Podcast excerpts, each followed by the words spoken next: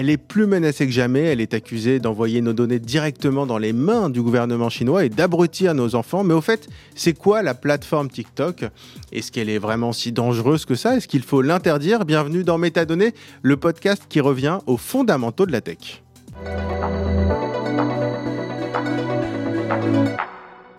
Bonjour Océane Herrero. Bonjour Raphaël. Merci euh, d'être avec euh, nous dans Métadonnées. Alors tu es journaliste chez euh, Politico et notamment autrice d'un bouquin que tu viens de sortir sur TikTok. Ça s'appelle Le système TikTok. Tu pourras peut-être me rappeler l'éditeur d'ailleurs parce qu'on cite souvent l'éditeur. Les éditions du Rocher. Les éditions du Rocher, voilà, que, que j'ai lu et que je recommande très très chaleureusement et chaudement. mais je voudrais qu'on revienne vraiment au principe sur un peu l'histoire de TikTok, qui est une application qui est assez particulière parce qu'elle est dans notre quotidien et en fait, elle n'est pas si vieille que ça. Et euh, donc finalement, une question déjà euh, basique, c'est quoi le principe du fonctionnement de TikTok pour ceux qui ne l'auraient pas encore utilisé mmh. Que le, côté un petit peu distinctif de TikTok, c'est que quand on ouvre l'application, on arrive sur un fil principal qui est le fil pour toi, euh, qui est un fil de vidéos sans fin, euh, euh, qui est un petit peu constamment, disons, configuré et, choisi par, par algorithme. C'est-à-dire que TikTok va, en fonction des préférences que vous exprimez, choisir les vidéos qu'il vous suggère ensuite, et on arrive comme ça à un fil assez personnalisé et souvent très divertissant, ce qui aujourd'hui génère toutes les critiques qu'on peut voir sur le côté un peu addictif. Mais, alors justement, enfin ça, j'ai l'impression que c'est un peu le concept de beaucoup de réseaux sociaux. Mm. Euh, en quoi est-ce que TikTok va plus loin euh, qu'une appli comme Instagram? Alors souvent, ce que décrivent les utilisateurs et ceux avec qui j'ai parlé, c'est euh, le sentiment que cet algorithme-là est beaucoup plus perfectionné dans la manière dont il va analyser leur goût et affiner un peu en, en continu, disons, ce qui est proposé par l'application. L'autre différence, et même si c'est un petit peu moins le cas aujourd'hui, c'est que les autres plateformes se basaient beaucoup plus dans la recommandation sur la notion d'abonnement, donc euh, suivre des comptes et euh, euh, donc les voir apparaître dans son fil principal. c'est une notion qui devient quasiment annexe en fait sur, sur TikTok qui va un petit peu en permanence fouiller dans l'ensemble des vidéos qui sont publiées sur la plateforme pour proposer à l'instant T ce qui convient le plus à l'utilisateur. Oui, c'est-à-dire qu'il n'y a plus cette notion d'abonnement et du côté je choisis ce que je vois Là, c'est vraiment, on est dans l'ère euh, du tout algorithmique. C'est ça, exactement. On a moins euh, la main sur, disons, euh, le, petit panel de comptes qu'on suit qui vont apparaître. Et alors, moi, ce que j'ai remarqué aussi, c'est que, parce que forcément, je me suis mis à, j'utilise TikTok, c'est pas forcément mon appli préférée, mais j'ai été voir pour, quand même, je l'utilise de temps en temps. souvent, sur les autres réseaux sociaux, bon, on a cette notion d'intérêt, on voit des choses auxquelles on est habitué, qu'on aime bien, etc., qu'on like. Là, sur TikTok, j'ai l'impression que si je commence à regarder euh, quelques secondes, une ou deux vidéos sur un même thème. Après, je ne vais avoir que ça. Et c'est vrai qu'on a parlé des bulles de filtre et là maintenant on, parle du terrier de lapin, c'est-à-dire que vraiment on nous enferme encore plus là-dedans. Ouais, c'est ça. Et du coup, ça crée un, comportement chez les utilisateurs euh, qui est assez intéressant, c'est que euh, ils sont conscients qu'il faut un petit peu euh, envoyer des signaux à l'algorithme ou essayer parfois de l'entraîner, de l'amener dans des territoires un petit peu différents quand justement on a l'impression d'être un petit peu bloqué dans un certain type de contenu. Donc voilà, c'est une espèce de relation un petit peu déséquilibrée où l'algorithme nous propose des choses et on essaye comme on peut en fait d'influer euh, euh, sur euh, ce qu'on va lui, lui communiquer. Oui, c'est un, un, peu la première plateforme, j'ai l'impression, où on a conscience de l'algorithme. Et, effectivement, comme tu dis, on joue avec l'algorithme. D'ailleurs, ce qui est assez marrant, c'est que TikTok a même lancé une fonction pour remettre l'algorithme à zéro, comme si on voulait commencer une nouvelle partie, en fait. Ouais, c'est assez marrant. Et, et, donc, on a conscience qu'on ne va avoir que ce qu'on veut.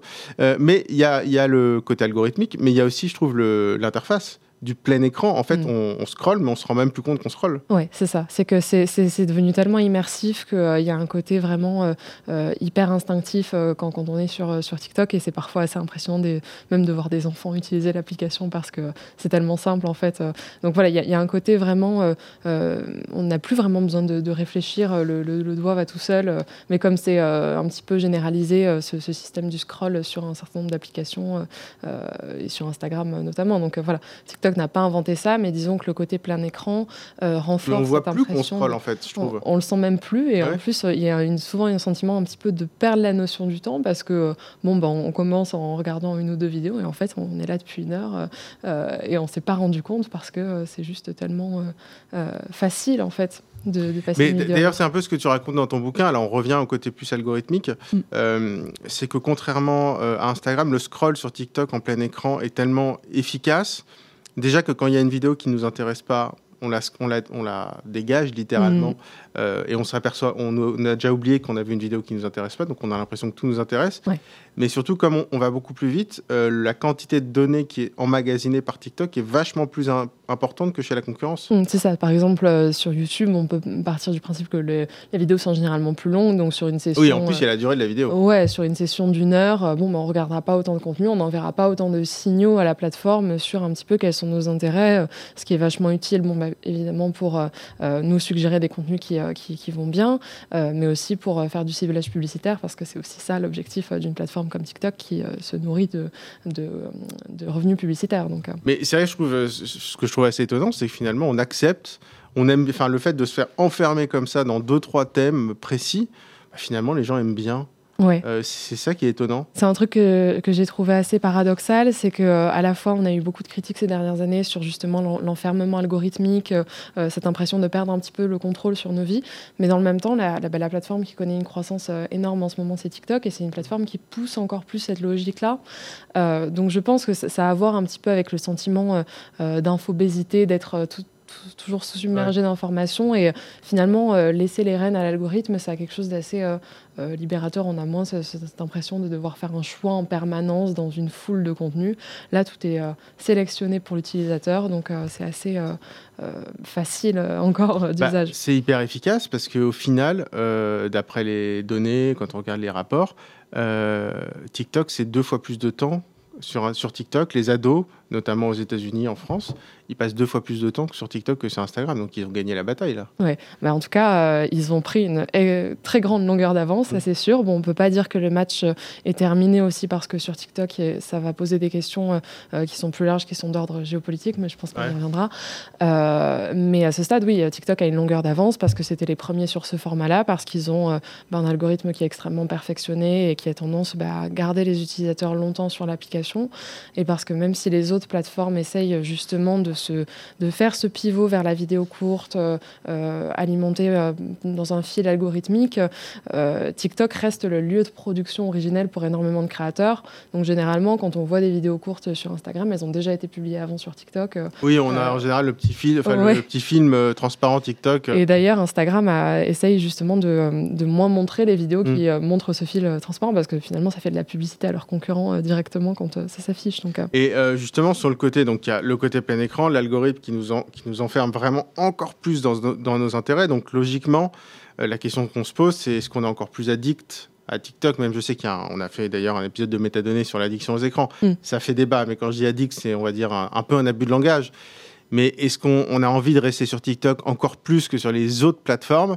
Ça, je ne sais pas si euh, tu as pu t'entretenir euh, avec des psychologues, avec des spécialistes. Oui, bah c'est justement une question qui est, euh, qui est disons, piégeuse parce que justement la notion d'addiction, elle est très débattue quand on parle des écrans, des applications. On n'a pas une étude qui montre que TikTok génère une, disons, une addiction en tant que, en tant que telle, en tant qu'application. En revanche, ce qui remonte surtout des utilisateurs, c'est justement ce sentiment de, perdre un petit peu le contrôle sur le temps qui passe sur l'application. Mmh. Euh, et euh, d'être euh, d'être piégé par des contenus extrêmement addictifs, en particulier quand on est jeune et qu'on a peut-être un peu plus de mal à avoir du, du recul et à modérer, disons, son usage. Il y a ce côté vortex, quand on rentre dedans et en fait, on aurait eu le temps de voir un film. Euh, sauf qu'en fait, on a regardé que des vidéos de 15 secondes. C'est ça. Et, euh, et, donc, euh, les, psychologues, en fait, ils sont généralement, encore une fois, dans, dans la, mesure là-dessus, c'est qu'à la fois, on est sur quelque chose qui exploite extrêmement bien, disons, ce qu'aime le cerveau, c'est-à-dire que c'est un peu une, friandise perpétuelle. TikTok. Pour être gentil, parce qu'il y, y, en a qui parlent de crack numérique. Hein, la drogue, je sais plus ce que c'est le médicament, mais enfin, de crack numérique. Oui, ouais, ouais, ouais, complètement. Donc, on est en tout cas sur euh, on, compare assez souvent euh, TikTok et même les applications à tout ce vocabulaire qui peut être celui de la drogue, qui peut être celui du sucre ou celui mm. du tabac. Enfin, on est un petit peu toujours dans cette, euh, ce rapprochement à l'addiction. Donc, ça dit quand même quelque chose dans la manière dont on, perçoit ça. après, aujourd'hui, ce qui est, ce qui est disons, compliqué à balancer, quand on parle des jeunes notamment, c'est bon, d'un côté, il y a ce, côté addictif, de l'autre, c'est un lieu de, production culturelle et de lieu, un lieu de production de références communes très important important chez les jeunes, dans la mesure où ils vont découvrir de la musique, disons, parler des séries qu'ils regardent avec leurs amis sur TikTok aussi. Donc, disons que ça, a une fonction sociale dans une certaine mesure, mais qu'il faut arriver à balancer avec bah, oui, justement le temps que ça prend. L'idée, c'est pas dire que tu acheté, évidemment, pas du tout. C'est que, mais, mais d'ailleurs, tu parles de la fonction sociale et culturelle. Alors, TikTok, il mise vachement sur le côté BookTok, ce qui est vrai, il y a eu un vrai phénomène sur les, recommandations de livres et tout. Alors maintenant, évidemment, eux, ils misent à fond là-dessus en termes de com. Par contre, il y a un truc qui est clairement, enfin, qu'on peut vérifier, c'est que ça a complètement bouleversé l'industrie musicale. Parce que dans les années 80, on faisait ce qu'on appelait les radio edits, c'est-à-dire on faisait un morceau, une maison de disques disait bah, tu me fais un morceau avec euh, un couplet, le refrain à partir de, je sais pas moi, 40 secondes, parce que dans, au niveau radio, faut faire ça. Aujourd'hui, c'est fini. Maintenant, on fait, on fait de la musique pour TikTok. Ouais, et on, on, essaye de créer des, euh, des, hooks, des espèces de d'hameçons en fait dans la musique qui vont être, euh, euh, qui vont créer des boucles intéressantes pour TikTok ou qui vont donner une, avec par exemple des paroles qui vont être assez générales pour mm. ensuite que ça devienne une trend et que les, les, utilisateurs y appliquent un petit peu leur situation personnelle et c'est comme ça. Ou alors on accélère les morceaux. Ou alors une grosse tendance, on accélère les morceaux. Ouais, pour que ça, ça soit encore plus accrocheur et que ça, ça soit encore plus stimulant en fait. Donc il y a un petit peu toutes ces tendances qui, euh, qui, sont en train de bouleverser le monde de la musique euh, et, euh, et, qui deviennent à la fois, disons, générateurs de phénomènes un petit peu comme des, des, des, comètes. Quoi. On mm. avait Lil Nas, Lil Nas pardon, qui avait été propulsé par TikTok. mais d'un autre côté, c'est extrêmement, disons, déstabilisant pour un certain nombre d'artistes qui bah, doivent produire des vidéos qui, et des, des, musiques qui correspondent aux standards de TikTok et doivent parallèlement euh, se montrer sur la plateforme de manière très authentique, euh, donner cette impression d'être proche des gens. Donc, euh, y a, ça crée tout un, un nouveau, disons, panel d'exigences pour les artistes d'être oui, sur TikTok. Que, au final, comme tu disais, ça repose pas tellement sur l'abonnement, mm. mais ça repose vraiment sur les vidéos qui, cartonnent et est-ce que je vais passer 1,3 1,3 secondes sur telle vidéo ou 2 secondes et ça change tout mm. pour l'algorithme. Euh, mais du coup, euh, quand ça fonctionne moins sur l'abonnement, ça veut dire qu'il n'y a pas tellement d'influenceurs. Enfin, en tout cas, c'est plus compliqué d'être un influenceur TikTok. Mm, c'est ça. Bah, euh, c'est quelque chose qui est, mm, qui est vraiment revenu dans les entretiens que j'ai pu faire avec justement des créateurs qui, pour un certain nombre, ont vraiment été propulsés par, TikTok au début et sont devenus et ont, eu plusieurs millions parfois de followers sur la plateforme de manière très rapide. Mais d'un autre côté, c'est extrêmement difficile de maintenir cette communauté-là, étant donné que généralement les les utilisateurs ne viennent pas pour euh, voir leur créateur préféré, mais juste pour passer du temps sur l'application. C'est le contenu plutôt que la personne qui. C'est ça. C'est le contenu qui prime. C'est ça. Un, créateur euh, TikTok a beaucoup plus de mal à donner rendez-vous à sa communauté, euh, à, disons, même être, être repéré par elle. Quoi. J'interrogeais souvent les utilisateurs sur les créateurs qu'ils aimaient bien sur TikTok et il était très rare qu'ils citent plus d'un nom de créateur. Oui, en fait, ils disent j'ai adoré cette vidéo, mais par contre, qui c'était? Ouais. On ne se même pas. Quoi. Exactement. Mais d'ailleurs, il y a des passages dans ton livre où tu parles de la, la pression qu'il y a sur ces créateurs, enfin, qui endorment plus. Enfin, je veux dire, c'est. vraiment, il y, a des passages qui sont euh, assez euh, difficiles. Enfin, mm. vraiment, il parle de cette pression qui est hyper importante. Euh, après, moi, il y a une question que, que je voulais voir avec toi, c'est euh, sur, euh, je ne sais pas si c'est un cliché, on dit souvent, ce qui était vrai au début, c'est que TikTok, c'est une appli pour les enfants. Mm. Euh, en termes de chiffres, est-ce que vraiment c'est devenu un cliché ou est-ce que c'est vrai, c'est une application où aujourd'hui la majorité des utilisateurs sont bien plus jeunes qu'ailleurs? Mm. C'est une application qui garde un, public jeune. selon les derniers chiffres, 30% avaient moins de 17 ans mais mm. ça veut dire que les autres ont plus de 17 ans, donc on rentre un petit peu sur des, classes euh, supérieures et, TikTok a tendance à diversifier, disons, euh, son public.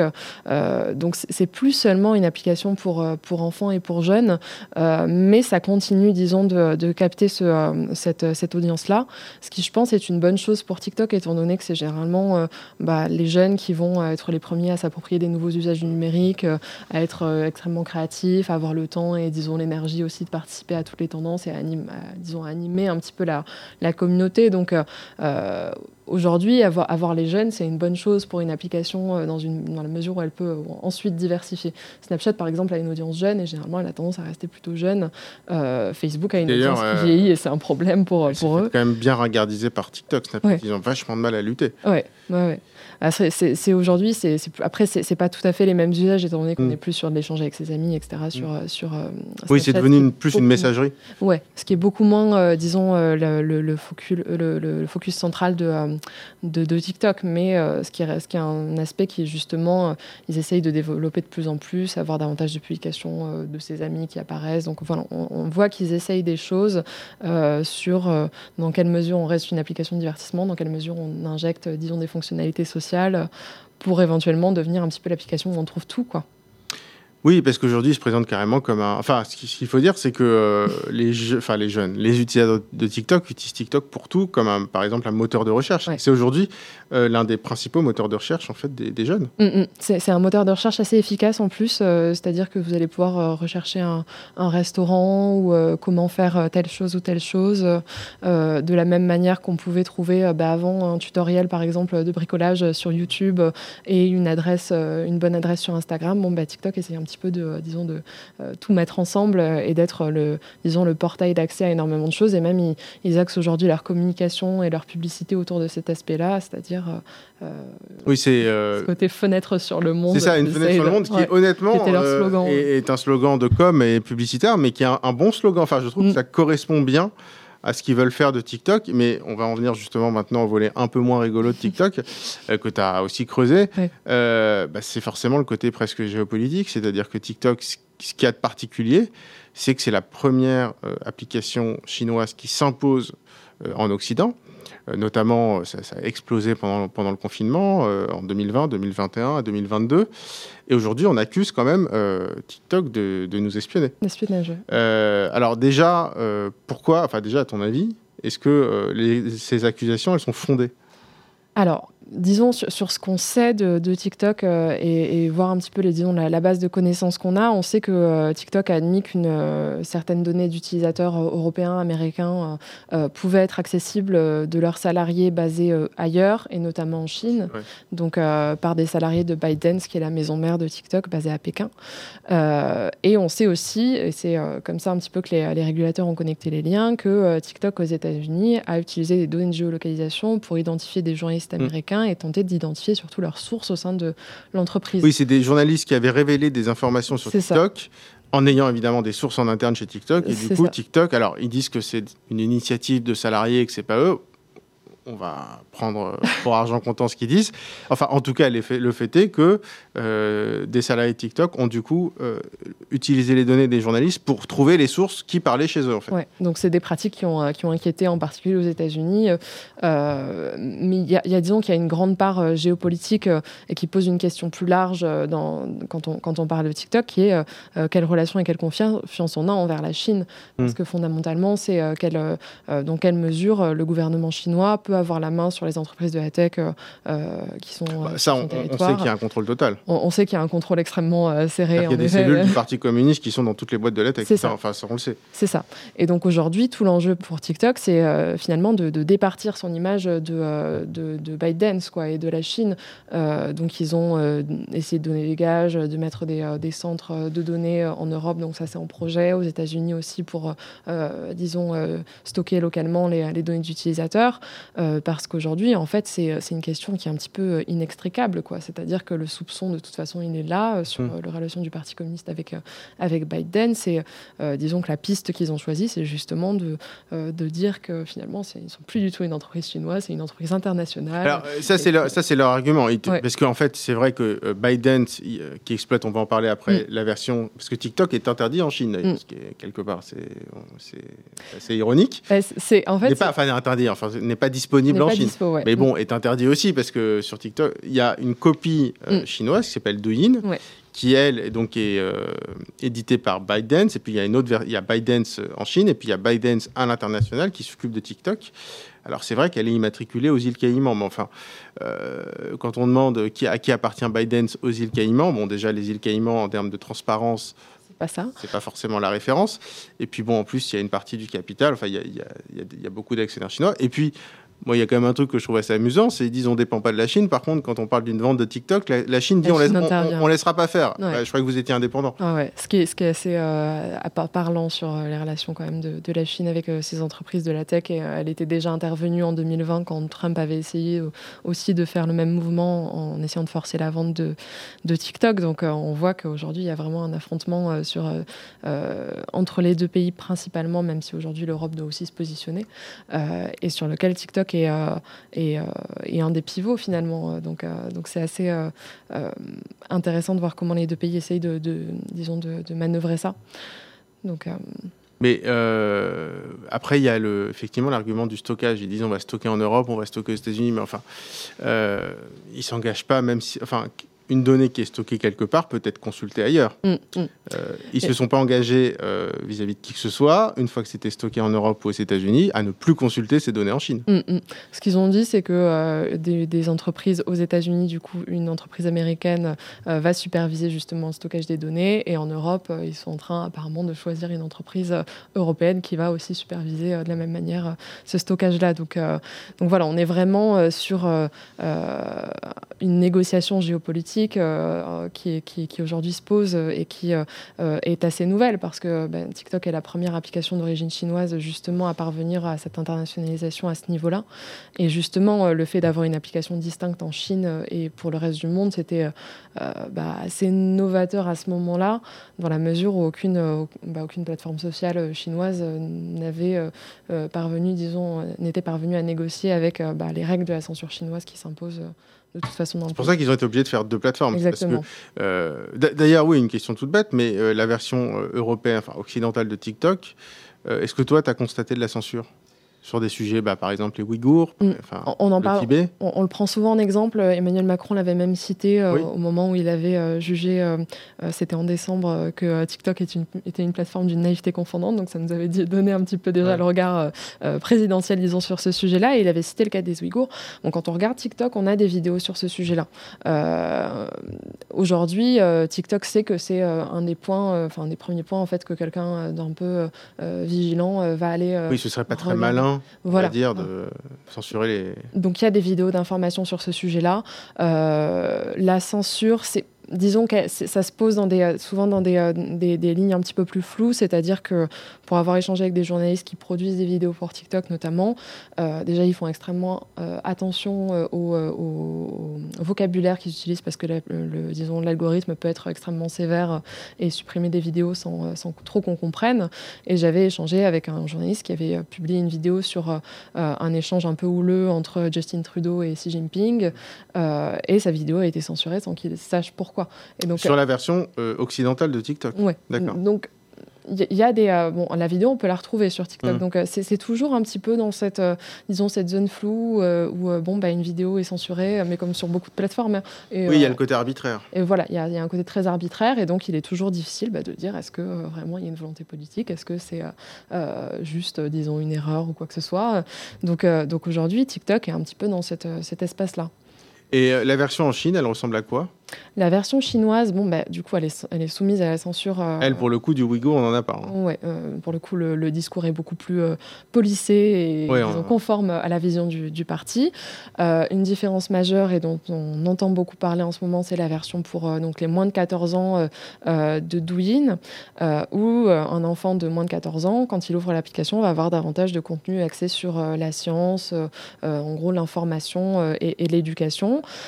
et par ailleurs, va avoir son usage limité entre 22h et 6h du matin, donc il ne pourra pas accéder euh, à Douyin et euh, au cours de la journée, il aura droit à 40 minutes euh, d'application. Alors c'est vrai que c'est un commentaire qu'on voit souvent revenir, c'est que la version chinoise de TikTok, elle est éducative mm. et que la version occidentale, elle est abrutissante. C'est-à-dire que quand on nous dit ça, on sous-entend que bah, TikTok serait aussi un outil pour la Chine, pour entre guillemets un peu abrutir la jeunesse occidentale et, entre guillemets, élever la jeunesse chinoise. Mais est-ce que c'est vrai ça ou est-ce que c'est un peu un cliché? Hmm. Je pense qu'il y a... enfin, ça, dit en tout cas énormément de la vision euh, qu'on a de, la Chine aujourd'hui et de, la, dose de soupçon qu'il y a sur, euh, disons, bah, le développement euh, d'applications chinoises dans le reste du monde. on, on a toujours peur qu'il y ait un, disons, un sous-texte derrière.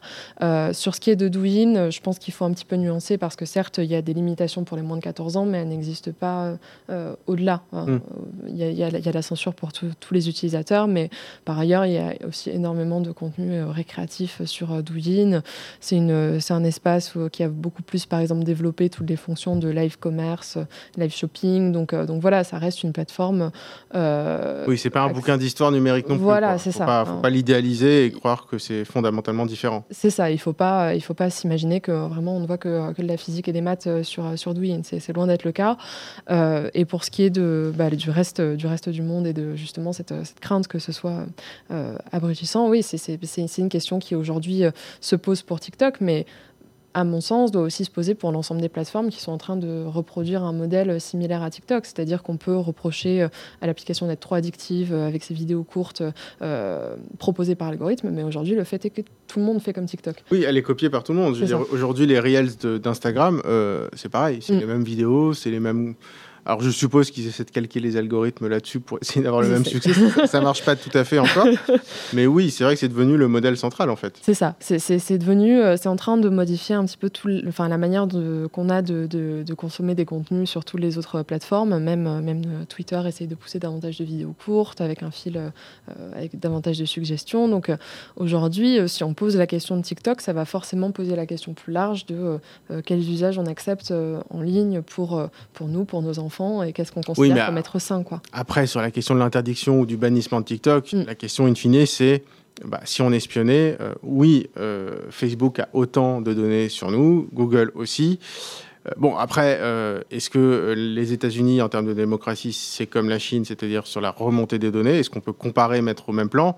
Et la question in fine, c'est est-ce qu'on préfère être espionné par ses amis ou par ses euh, rivaux, je ne vais pas dire ennemis, parce que c'est un terme géopolitique assez fort, mais voilà, mm. par qui est-ce qu'on accepte d'être espionné? Parce qu'en Europe, nous, de toute façon, on n'a pas d'application à nous, donc de toute façon, c'est soit les Américains, soit les Chinois. C'est ça, c'est qu'on on n'a pas d'application, euh, disons, souveraine, donc euh, on est un petit peu obligé de choisir ce qu'on qu'on fait. mais dans en effet, je pense que politiquement, on ne peut pas euh, mettre sur le même pied d'égalité les États-Unis et la Chine en termes de fonctionnement, euh, d'indépendance euh, des pouvoirs. Donc, donc c'est quand même pas la même chose d'être, disons, si, les données sont massivement aspirées par la Chine et si elles le sont par, par les États-Unis, mais ça pose dans tous les cas des questions sur bah, notre souveraineté, notre capacité, disons, à mm. protéger les données des, Européens dans tous les cas. Donc euh, aujourd'hui, on voit que la France, justement, essaye de, euh, et ça va avec euh, bah, toutes les positions qui ont été prises récemment vis-à-vis de la Chine, de trouver une espèce de voie médiane. la France a interdit à ses fonctionnaires toutes les applications récréatives. Oui, c'est ça. En, France, on veut vraiment pas brusquer les Chinois on parce veut que pas brusquer, parce qu'on dit on n'interdit pas TikTok, on interdit toutes les applications. Bon après. Mais ça va, ouais, plus, plus largement dans une politique de tentative d'autonomisation vis-à-vis des États-Unis mais enfin, est-ce qu'on a. En fait, la question aussi, c'est si on voulait interdire TikTok, est-ce qu'on aurait la possibilité de le faire, les moyens de le faire? Parce que les États-Unis, s'ils interdisent TikTok, bon, déjà, c'est pas tout à fait la même chose que la France, même peut-être que l'Europe. Euh, et puis ensuite, ils protègent aussi leurs champions, mm, c'est-à-dire euh, Facebook. Mm, euh, enfin, ils, pas ils sauvent, mais enfin voilà, ils rendent un, un gros service à leurs champions qui sont Snapchat, Facebook, etc.